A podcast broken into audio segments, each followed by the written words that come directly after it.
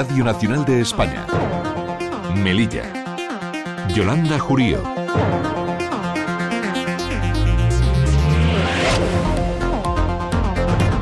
¿Qué tal? Buenos días. Arrancamos hasta ahora con la información local y lo hacemos con Antonia Koch en el control de sonido. Melilla dice no a la discriminación hacia personas del colectivo LGTBI en el ámbito deportivo. Con motivo del Día Internacional contra la LGTBI-fobia en el deporte, Jesús Tomillero, el primer árbitro de España que declaró abiertamente su homosexualidad, ha estado en nuestra ciudad para hablar sobre fútbol y la homofobia con estudiantes de la Universidad de Granada. Tomillero pide medidas como parar un partido cuando haya comportamientos homófobos, más formación y una ley que no sea papel mojado. Es martes 20 de febrero. El Partido Popular en el Senado presentará una pregunta al presidente del Gobierno para que informe de la situación actual del caso sobre la muerte de Emin y Beasley. Recordamos que estos jóvenes murieron presuntamente tiroteados por militares de la Marina Real Marroquí en octubre de 2013 mientras estaban en una embarcación de recreo en aguas cercanas a Melilla. Desde entonces, los familiares de los jóvenes reclaman justicia para sus hijos. Vamos a ver qué tiempo nos espera para hoy. Agencia Estatal de Meteorología. Laura Vila, buenos días. Buenos días. Este martes el cielo está nuboso, pero quedará despejado a lo largo de la tarde. El viento es flojo de levante con una fuerza 3-4 que dejará marejadilla en las costas y las temperaturas se mantienen estables sin cambios con termómetros que marcarán una máxima de 19 grados en Melilla. Es una información de la Agencia Estatal de Meteorología. Radio Nacional de España. Melilla dice no a la discriminación hacia personas del colectivo LGTBI en el ámbito deportivo. Alumnos de magisterio vieron este lunes un documental en el campus de la UGR de Melilla sobre el fútbol y la homofobia, presentado por el primer árbitro de España que declaró abiertamente su homosexualidad, Jesús Tomillero, quien también impartió una charla a los estudiantes en materia de diversidad. De la mano de Amlega, la Asociación Melillense de Gays, Lesbianas, Transexuales y Bisexuales, Tomillero señaló que se, que se debería hacer por ejemplo, en un partido de fútbol cuando hay comportamientos homófobos. Realmente, si escuchamos cánticos homófobos o racistas, suspender un encuentro. Lo que le duele a los clubes es que se suspenda un partido porque luego vale dinero económico volver a ejecutar un partido. Por eso pide a las administraciones públicas que se comprometan de una forma real a erradicar la discriminación contra las personas gays, lesbianas, bisexuales o transexuales en el ámbito deportivo un compromiso institucional por parte de las administraciones públicas. El colectivo no le pertenece a ningún color político, le pertenece a las personas y a, las víctimas de delitos de odio. Yo creo que muchas veces eso se olvida y no, y no somos conscientes del daño que hacemos a la sociedad intentando eh, crear un poco más de delitos de odio. Y para acabar con la persecución, Tomillero aboga por una formación y una ley que no sea papel mojado. El gobierno de la ciudad respaldó a Almlega en este acto y rechazó cualquier tipo de delito de odio por motivos de orientación sexual en el deporte. Miguel Ángel Fernández es el consejero de Deportes, Educación y Juventud. Tristemente tenemos que celebrar un día como este para que la sociedad sea consciente de que este problema, esta, esta actitud nociva de determinados colectivos, se sigue dando, se sigue dando y tenemos que, que remar entre todos para que, para que se elimine y para que el respeto sea pues, la seña básica de identidad de cualquier práctica deportiva. El PSOE local también se sumó a la lucha contra la LGTBI-fobia y recalcan que las instituciones deben garantizar que entre los valores del deporte no estén la discriminación, la intolerancia y el odio. La secretaria de Igualdad y LGTBI del PSOE local, María José Lenferdin, ha subrayado el compromiso de su partido con este colectivo y ha puesto de manifiesto la importancia de crear un entorno protector en el que se señalen y persigan los comportamientos intolerantes. Es indispensable crear un entorno protector en el que se señalen y persigan los comportamientos intolerantes para que los y las deportistas profesionales se sientan protegidas y amparadas para mostrarse tal como son. Porque, por desgracia, algunos de los mayores índices de invisibilidad del colectivo LGTBI se dan en el ámbito deportivo.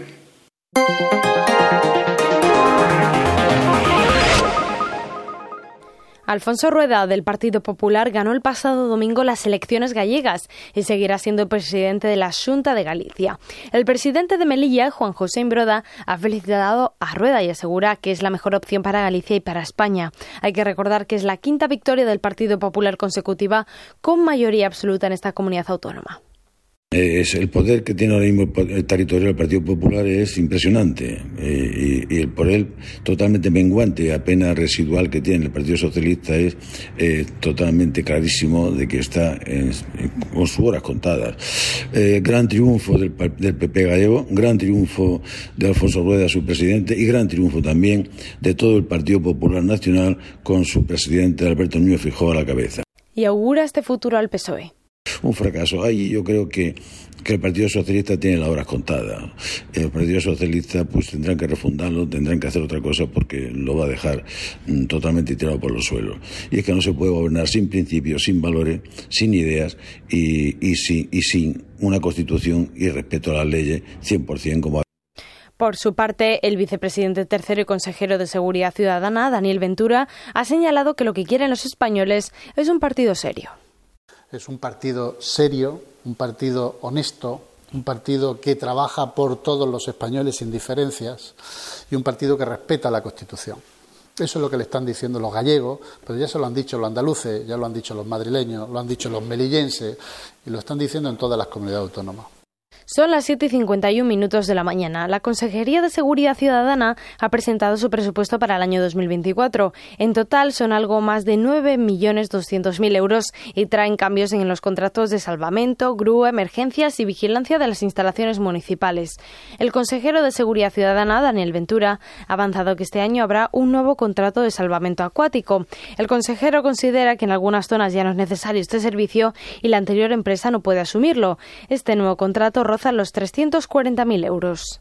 La empresa que está dando el servicio, en este caso, eh, ha solicitado la no prórroga del servicio porque, bueno, pues como han ido modificándose los sueldos de los empleados, ¿no? A lo largo de los últimos años, pues está en pérdida. Por lo tanto, eh, a nosotros también es verdad que tenemos algunas playas donde teníamos un servicio de socorrismo que no estaba siendo utilizado como por ejemplo la zona de Orcas Colorada, que había una playa que ya no se utilizaba. Tenemos también Aguadú, donde tampoco el servicio de socorrismo se estaba dando. Por lo tanto, vamos a hacer también una modificación de ese contrato. De hecho, vamos a sacar un contrato nuevo para adaptarlo a las necesidades. Por otro lado, desde el Gobierno no se muestran satisfechos con el actual servicio de depósito de vehículos y grúa, por lo que se, también se modificará. Esta partida supera los 500.000 euros. Por lo tanto, tenemos pendiente modificar este contrato para que cualquier ciudadano pueda recoger sus vehículos si se lo han retirado, pues sea un sábado, sea un domingo, o sea el día que sea, o incluso la hora que sea. La partida más importante de este presupuesto es la destinada a la vigilancia de dependencias municipales, ya que asciende a casi 5 millones de euros. Desde la Consejería ya tienen listo un nuevo pliego para adjudicar estos servicios, pero la empresa no ha facilitado los datos para poder cuantificar el nuevo contrato, por lo que el nuevo contrato podría aumentar en 1.100.000 euros más a la hora de darnos el personal subrogable para poder hacer la cuantificación del nuevo contrato, pues hace escasas dos semanas que no ha dado todo ese personal. Pues hasta hace dos semanas no nos ha dado todos esos datos, por lo tanto ahora estamos haciendo la cuantificación, ya está hecha la nueva cuantificación del nuevo contrato, el contrato está prácticamente hecho y en breve sacaremos el nuevo contrato por lo que se prorrogará hasta que se pueda adjudicar, algo que esperan que sea posible antes de final de año. Por otro lado, el 112 recibirá medio millón de euros, pero desde el Gobierno quiere mejorar las condiciones de los trabajadores. Este servicio, apunta el consejero, recibió en 2023 122.000 llamadas y se abrieron 85.000 incidencias. Eh, realizan una labor magnífica, maravillosa, pero el convenio actual que tienen es un convenio pues que no les permite eh, tener un sueldo digno, eh, de manera que asciende alrededor de los 1.100 euros el sueldo de una teleoperadora o un teleoperador y ya son eh, las reclamaciones son antiguas por parte de, de, estos trabajadores y por parte del gobierno del Partido Popular no tenemos ningún inconveniente de buscar esas fórmulas y estamos buscando fórmulas que permitan modificar el contrato y que puedan tener un sueldo digno para el trabajo que hacen. Entre los proyectos de la Consejería quieren recuperar la Escuela de Seguridad que aglutine la formación de los policías locales, bomberos y protección civil y que a su vez amplíen y certifiquen su formación. Y no dejamos a la Consejería de Seguridad Ciudadana porque confían en que los próximos días esté firmado el acuerdo entre la Ciudad Autónoma y Policía Local para equiparar los sueldos de este cuerpo y de los bomberos de Melilla al resto de los de las comunidades autónomas. El Gobierno local dice que se sentará en los próximos días con la mesa sectorial y sindicatos para abordar este asunto Escuchamos a Daniel Ventura. El volver a sentarnos y yo creo que podemos llegar a un acuerdo definitivo para firmar el acuerdo final y que se empiece a materializar esos acuerdos en una subida salarial de la policía local. El consejero señala que el resto de funcionarios de la Administración se merecen una subida salarial y por ello denuncia que se están trabajando en una nueva valoración de puestos de trabajo para todo el personal de la Administración local. Ventura aclara que esta cuestión no solo depende de su área, sino también de la Consejería de Presidencia y Administración Pública. El Grupo Parlamentario del Partido Popular en el Senado presentará una pregunta al presidente del Gobierno para que informe de la situación actual del caso de sobre la muerte de Emily Pisley y de los resultados de las gestiones realizadas ante el Gobierno de Marruecos. Así se lo ha anunciado el presidente de la ciudad, Juan José Imbroda Abdeselan Ahmed, padre de Pisley, durante una recepción en su despacho. Recordamos que los jóvenes Emily Pisley murieron tiroteados presuntamente por militares de la Marina Real marroquí el 27 de octubre de 2013 mientras estaban en una embarcación de recreo de bandera y matrícula española en aguas cercanas a Melilla.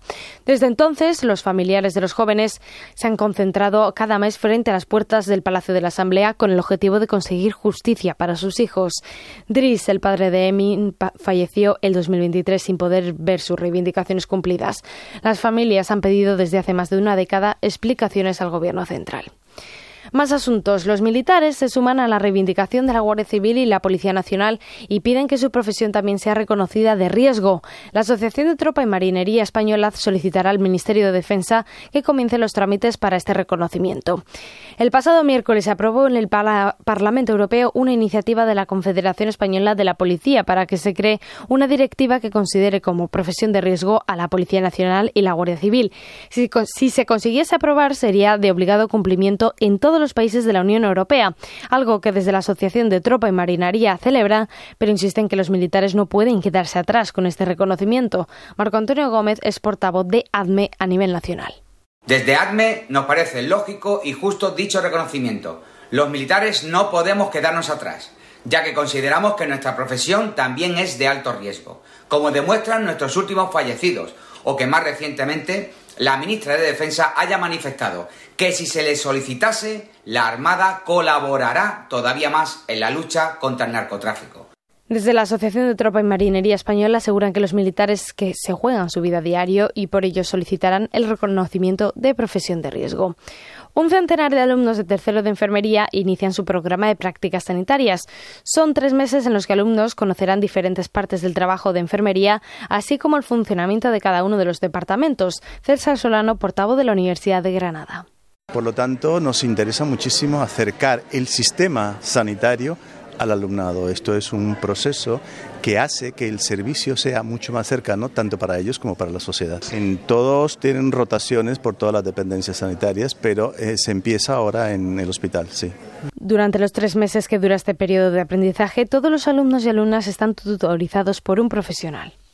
Siempre van a estar eh, eh, a cargo de un profesional, un enfermero o enfermera, y van a seguir todo el programa de lo que se haga durante las actividades, ya sea de urgencias, aunque en este primer, eh, primer eh, contacto no van a urgencias, pero sí a cada una de las rotaciones que tiene el hospital.